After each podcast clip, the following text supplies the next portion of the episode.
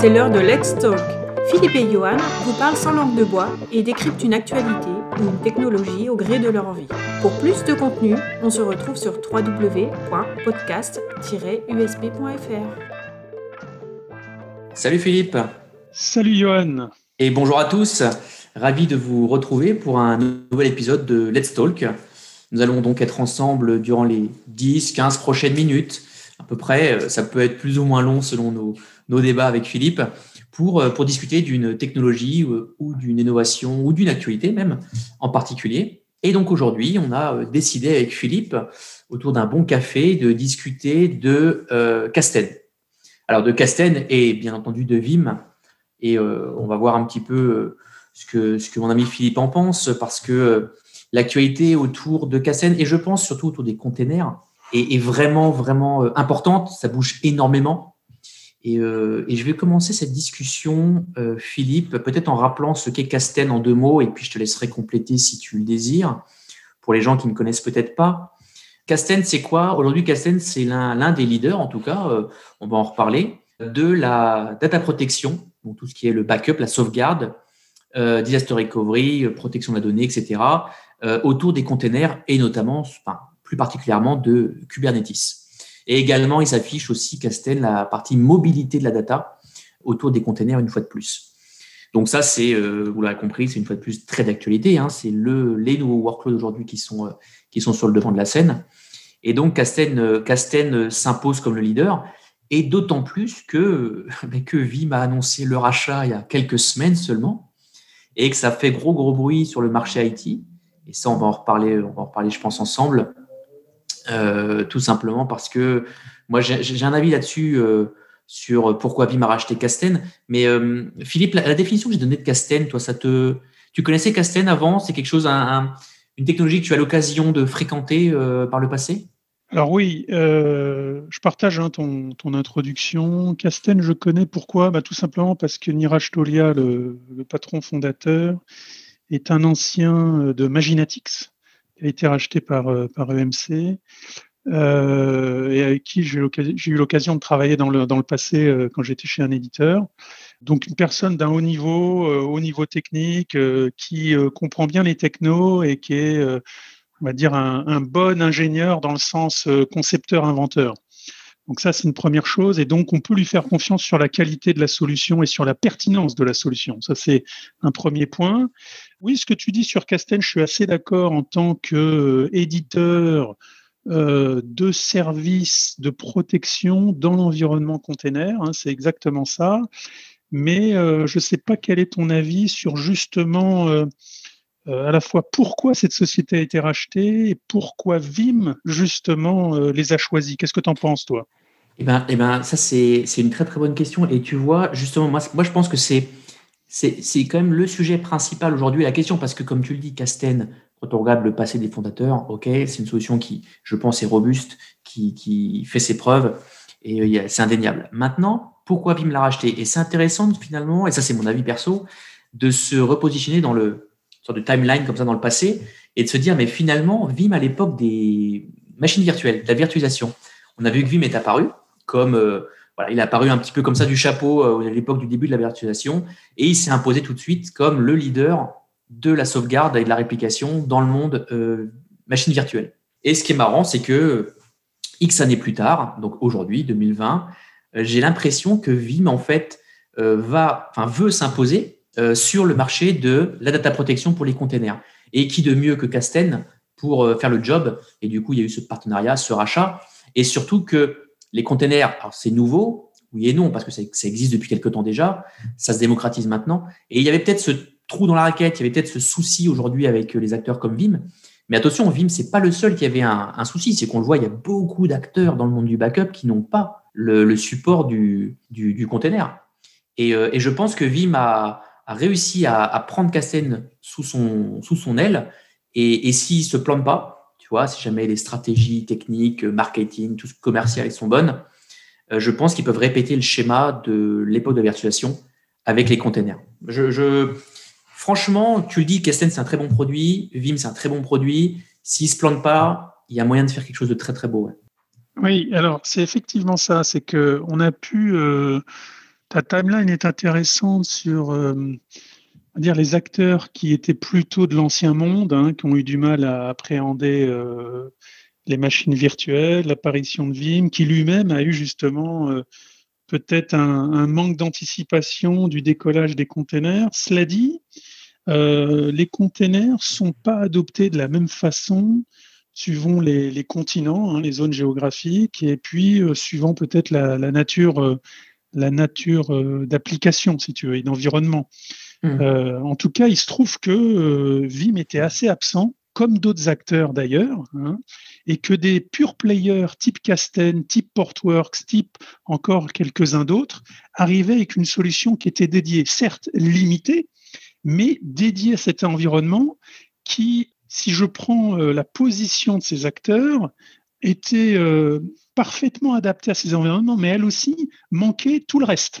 Hein, c'est-à-dire que pour une société, euh, on va dire un grand compte, une grande entreprise qui a un environnement, on va dire, euh, hétérogène, du bar métal, des machines virtuelles, mais qui commence à adopter euh, du container, il se dit, bah, je suis obligé de créer une espèce de complexité, on m'impose une complexité parce que finalement, mon outil de protection, et pas suffisamment englobant pour pouvoir tenir compte euh, et prendre en charge euh, mon environnement container. Donc euh, la réaction de Vim se comprend, elle s'inscrit aussi dans cette dynamique, et je ne sais pas si Vim était, était en contact avec Portworx, mais elle prolonge bien aussi l'acquisition d'un autre type d'acteur par Pure, d'un concurrent de Casten qui était, qui était Portworx, qui est toujours une offre commercialisé, on va dire, de la même façon que Castel, c'est-à-dire que la société est laissée de façon indépendante, hein, euh, vit de par ses accords son écosystème, même si je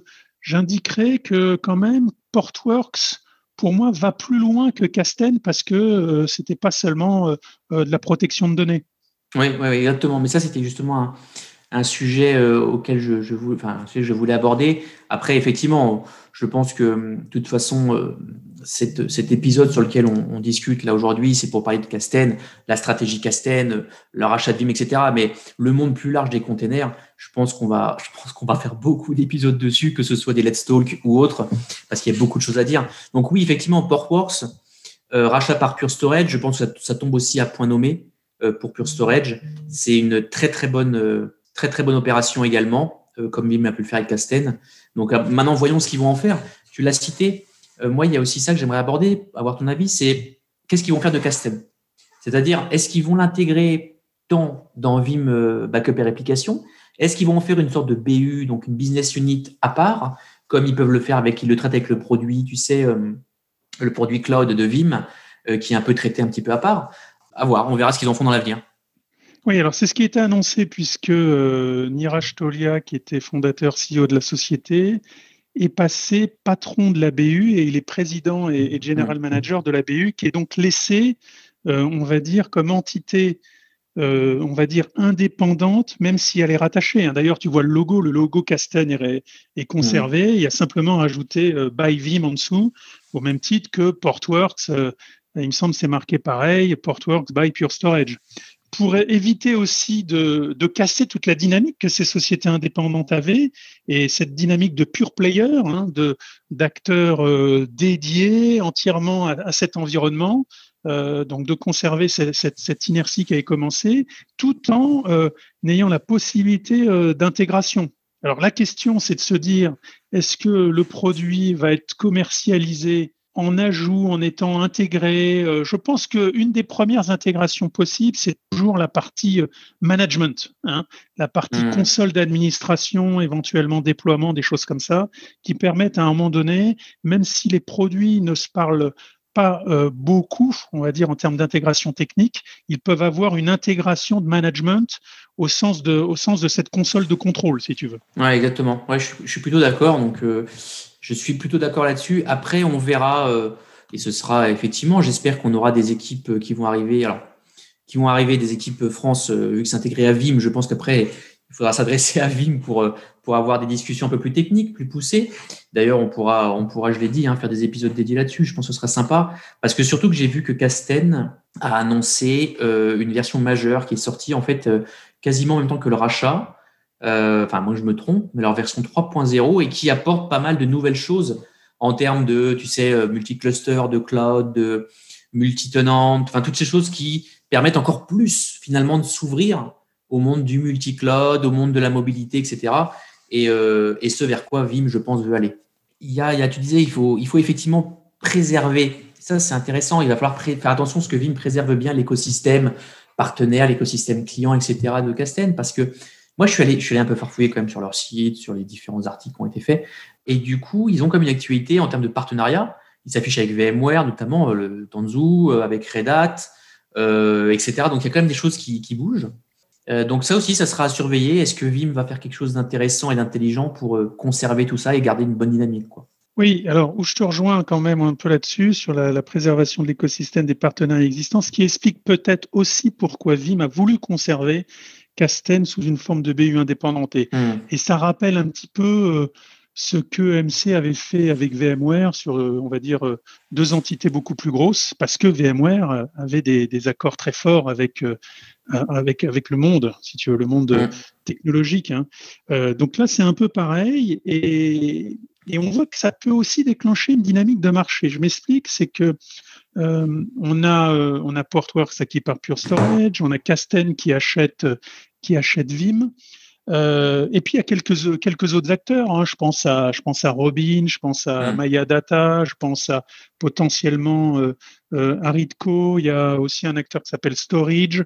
Des choses des, des, acteurs comme ça qui sont probablement plus petits, plus confidentiels euh, qu'on peut-être aussi des solutions moins abouties, si tu veux, mais on s'aperçoit qu'à la fois Pure et Vim, ayant déclenché ce mouvement de fusion-acquisition, ça peut aussi euh, confirmer les prochains mouvements. Hein, D'autres mmh, mmh. acteurs qui se disent, nous aussi, il nous manque quelque chose, euh, eh ben, qu'est-ce qui reste sur le marché Et on a besoin de, de faire une acquisition pour gagner aussi en crédibilité. Hein. Exactement. Les acteurs, comme tu disais, historiques, Veritas Net Backup, que ça soit euh, Dell EMC, que ça soit...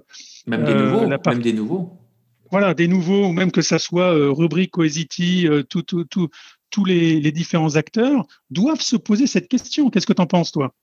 Mais je suis, je suis complètement d'accord. Euh, tu, tu, prêches un convaincu. C'est qu'aujourd'hui, je pense que Vim et Pure Storage, euh, qui sont dans deux domaines différents, mais bon, finalement, avec PowerWorks et Casten, euh, je pense qu'ils ont ouvert la voie à, à, cette démocratisation de ces nouveaux workloads parce qu'ils sont déjà là depuis pas mal de temps. Ils sont en train de, se démocratiser. Et, et, ces deux acteurs qui sont Vim et Pure ont, vraiment, je pense, ouvert la voie. Et tu l'as dit, je pense que des acteurs comme Robin Ayo, comme il y en a d'autres, hein, euh, je pense qu'il y a peut-être des, choses qui vont se passer. Alors peut-être qu'on se trompe, mais il y a sûrement des choses qui vont se passer parce que le, les clients aujourd'hui, les entreprises, que ce soit françaises, euh, Europe, enfin, au monde, peu importe, ont besoin, ont ces nouveaux besoins justement, puisqu'aujourd'hui la consommation de containers au sein des entreprises, elle est juste en train d'exploser. Moi, je le vois à titre personnel, enfin professionnel, mais euh, dans mon, dans mon travail de tous les jours, ça explose. Les besoins sur les projets explosent et, les éditeurs en face ont besoin d'avoir une réponse. Donc tout le monde ne le fait pas et il faut prendre le virage rapidement, je pense. Vim l'a pris vite avec un bel acteur. J'espère que les, autres pourront avoir, auront du répondant. Est-ce que, euh, est que tu vois ça comme un peu le début euh, de la virtualisation serveur, c'est-à-dire que c'était souvent du, euh, du test and dev et pas forcément de la production, c'est-à-dire mmh, que mmh. les gens euh, déployer parce que c'était facile pour euh, mettre en place des tests, euh, des environnements aussi de, de, de, développement et éventuellement passer en production, mais euh, des fois c'était retour sur du bar métal mmh. euh, quand euh, tous les tests avaient, avaient pu être faits, les validations. Est-ce que tu vois cette partie-là un peu pareil ou alors une phase complètement, on va dire, compactée de test and dev pour justement plutôt un passage en production rapide, rapide? Ouais, moi, non, moi je pense que, moi je pense que, hum, on le voit, le marché est en train de se tendre, notamment quand tu regardes un VMware, qui est le leader absolu de la vertu, qui, voilà, qui est là depuis, établi depuis de nombreuses années. Il est, en il est un peu tendu le VMware en ce moment. D'ailleurs, il a sorti son Tanzu, il fait plein de choses pour montrer que lui aussi innove sur la partie container, parce que les containers aujourd'hui, c'est plus seulement du, du test and dev, c'est plus que ça, ça fait plein d'autres choses. Et, et d'ailleurs, les clients ont même des idées auxquelles on ne pense pas parfois. Et du coup, bah, les gens, les éditeurs doivent réagir, les partenaires doivent réagir. Et euh, le premier concerné, un VMware, qui on se dit VMware va se faire bouffer par les containers. finalement. Parce que la virtu, les containers, c'est peut-être la nouvelle ère, tu vois, de, du data center. Donc un VMware est peut-être donc amené à disparaître. Tu vois, je suis un peu cash, mais et donc du coup VMware est en train de réagir à ça. Et quand on voit ce genre de réaction, bah, on se dit qu'effectivement euh, c'est un peu tendu et que il faut réagir, il faut il faut y aller. Et donc non, aujourd'hui au sein des entreprises, des clients, on n'est plus seulement sur du test and dev, on est sur des choses qui sont beaucoup plus complexes et qui sont vraiment de la pure production. il faut vraiment surveiller le marché. J'espère que voilà, il y avoir une réaction assez vive des autres, puisque ce sera intéressant d'en discuter, de comparer. D'ailleurs, Philippe, je ne sais pas si tu as l'occasion. Euh, alors, en quelques mots, parce que je me rends compte qu'on discute, on discute, et au final, le, temps passe vite et on va exploser les compteurs du, de Let's Talk. Euh, mais bon, on dérive un peu sur les containers, puisque sur Casten, et de toute façon, je l'avais dit en introduction, c'était sûr et certain, puisque il y a tellement de choses à dire sur les containers. Non, je voulais juste parler en deux secondes du fameux rapport euh, Gigahome ou Gigahome euh, qui est sorti et sur lequel en fait j'en parle parce que Casten le, met beaucoup en avant et Pure, je crois que Pure aussi d'ailleurs, euh, parce qu'il est sorti il y, a peu de temps et il montre effectivement le positionnement d'un Casten, d'un PowerWorks et d'un Robin.io qui sont les trois, les trois leaders, en tout cas selon ce rapport. Et, et donc c'est intéressant parce qu'on voit vraiment que Casten est le leader absolu, le PowerWorks le talonne et le troisième, c'est le Robin.io. Et on voit des acteurs un petit peu plus historiques, si j'ose dire, comme Commvault, qui sont, pas, qui sont là, mais euh, qui ont encore un peu de boulot, et IBM et IQ qui sont assez loin, mais qui sont là. Euh, T'en penses quoi, toi, de ce rapport, euh, Philippe? Tu as eu l'occasion de le voir? Oui, j'ai eu l'occasion de le voir. Je, pose des, je me pose des questions sur, euh, on va dire, sur l'auteur et l'indépendance. Hein. C'est quelqu'un que, que, je connais, donc voilà.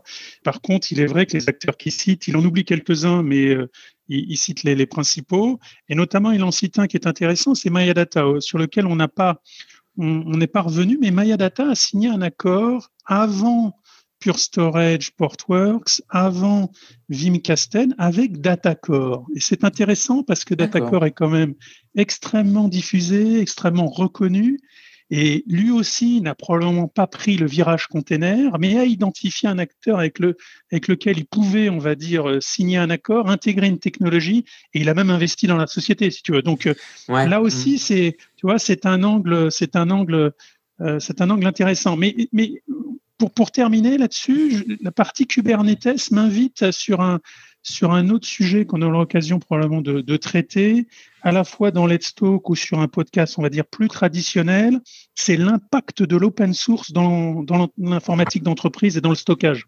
Exactement, exactement. Tu vois, parce que on s'aperçoit que tu parlais de, euh, on va dire, des soucis de VMware qui a peut-être considéré qu'il était trop puissant et pouvait ignorer, euh, on va dire, la, la croissance ou l'adoption de Kubernetes. Et puis finalement, euh, Google a mis ça euh, en open source, a mis ça dans le domaine public, ça a été adopté, la communauté est forte, et tu t'aperçois que c'est, euh, ça fragilise des positions commerciales établies. Mmh, exactement. Oui, bien sûr. Non, je suis complètement d'accord. Donc, je, le répète, hein, il y a beaucoup, beaucoup de sujets, il y a beaucoup de ramifications dans, nos discussions. Donc, on, va falloir faire le tri et, vous proposer plein de formats différents. Mais en tout cas, c'est super intéressant, c'est super stimulant. Et je dirais un dernier mot avant, de, avant qu'on se laisse. Euh, je reviens sur Datacore et Maya Data. C'est intéressant ce que tu as dit. Et je voudrais juste rebondir. Parce que Datacore, je connais très bien la solution aussi. Et c'est une solution qui est malheureusement, qui ne profite pas de la visibilité dont elle, devrait avoir, qu'elle devrait avoir. Parce que, bon, après, je ne les vois pas tous les jours. Mais je ne pense pas qu'ils ont une stratégie assez bonne en termes de communication, de marketing ou ce que tu veux. Et du coup, ils bénéficient pas de la réputation qu'il devrait avoir parce que c'est une bonne solution. Et tu vois, le Maya Data, j'étais moi complètement passé à côté, quoi. Je n'étais même pas au courant. Mhm. Alors que finalement, ce que tu dis là, c'est qu'ils ont été précurseurs avant un Vim et un Pure Storage, quoi. Donc ça, c'est intéressant. Euh, je ne sais pas où on est aujourd'hui avec euh, Datacore. Il n'y a pas eu beaucoup de com, j'en ai pas vu. Mais euh, bon, à suivre. À suivre. Voilà, donc c'est typiquement un sujet de façon qu'il va falloir suivre de très près, de part les quelques acteurs qu'on a vus, qu'on a cités, mais aussi tous les autres qui sont encore indépendants et qui euh, vont peut-être atterrir chez euh, des acteurs euh, plus importants au travers peut-être d'abord d'accords OM et après mm-hmm. de fusion-acquisition. Hein. Exactement. Bon, écoute, advienne que pourra et affaire à suivre. On verra, on verra ce qui se passe. On aura sûrement de, de belles surprises et, et, du coup de nouveaux sujets pour nos, pour nos podcasts, Philippe. Bon, moi, je te propose, euh, je te propose de terminer notre petite pause café, euh, Philippe, parce que là, elle commence à être longue. Il est temps de, mmh. reprendre nos activités respectives et euh, de libérer nos, auditeurs. En tout cas, on se donne rendez-vous très bientôt pour un prochain épisode et toujours avec un très grand plaisir. Salut les amis et salut Philippe.